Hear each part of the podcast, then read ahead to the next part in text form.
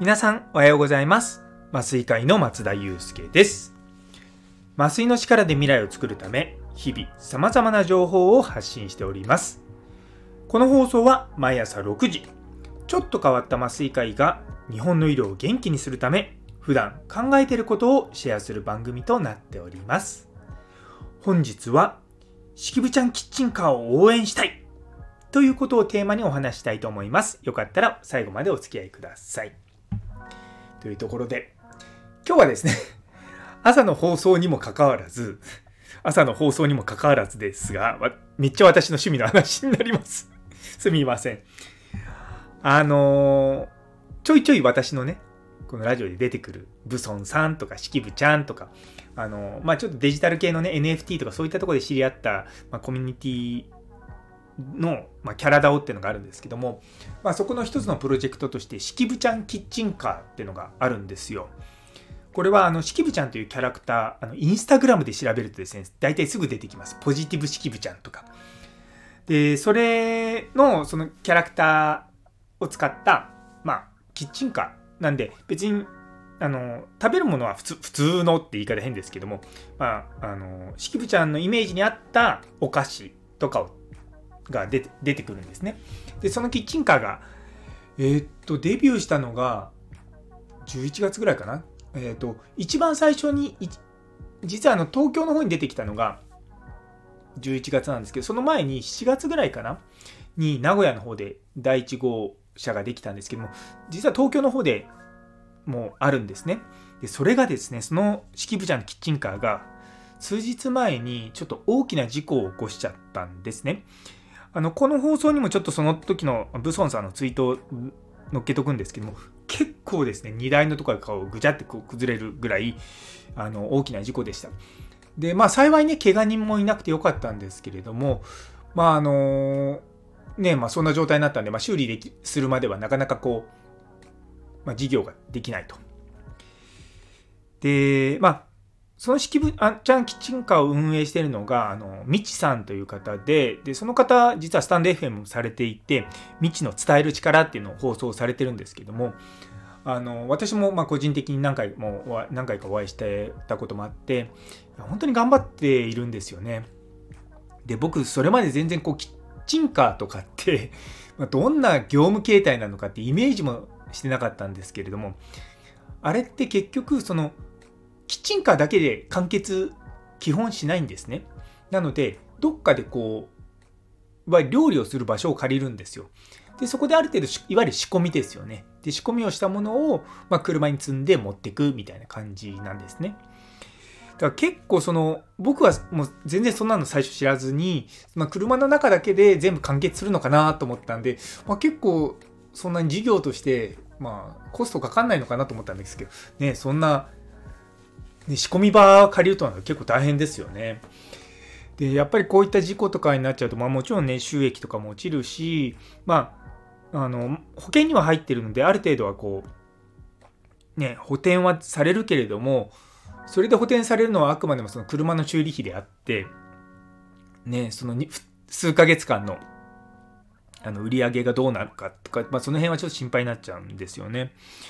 まあ多分今まだで事故が起こって数日なんで、まあ、どうなるか分かんないんですけども、まあ、応援する形で、ま、クラウドファンディングをするのか、ま、何らかのこう支援みたいな形をやるのかっていうのが多分これから出てくるのかなと思いつつも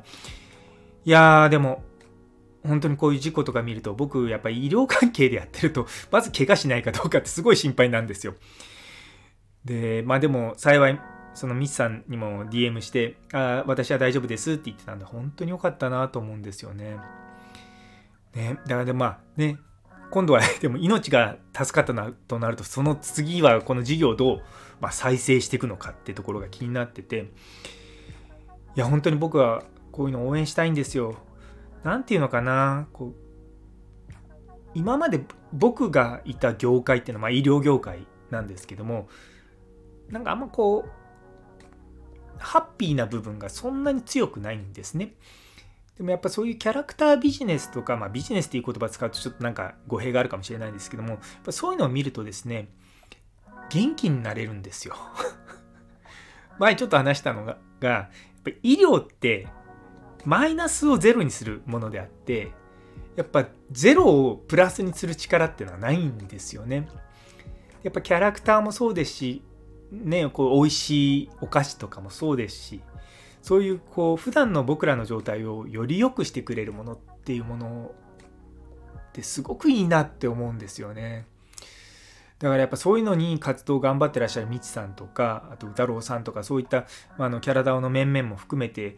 いや本当にまあ今回の事故、まあ、僕自身もすごいショックなんですよ。だからまあなんとかねこれを復帰してほしいしで復帰した暁にはみんなでまたこうお祝いをしたいなっていうふうに思ってます。やっぱねなんかこう新しいことに皆さんチャレンジされてるんですよね。で私自身もまあ今年の2024年すごいいろんなことにチャレンジしようと思っていろいろとやってる中でやっぱり同じように挑戦してる人っていうのは応援したくなるんですよ。だからもう今回のこの事故をね僕なんとか頑張ってほしいって思いながらこれは本当にみちさんへのエールも兼ねての放送になります。あのよかったらぜひあのみちさんのスタイフもフォローしていただいたりとか、あの、応援のメッセージとかあげていただけると助かります。いや、本当にね、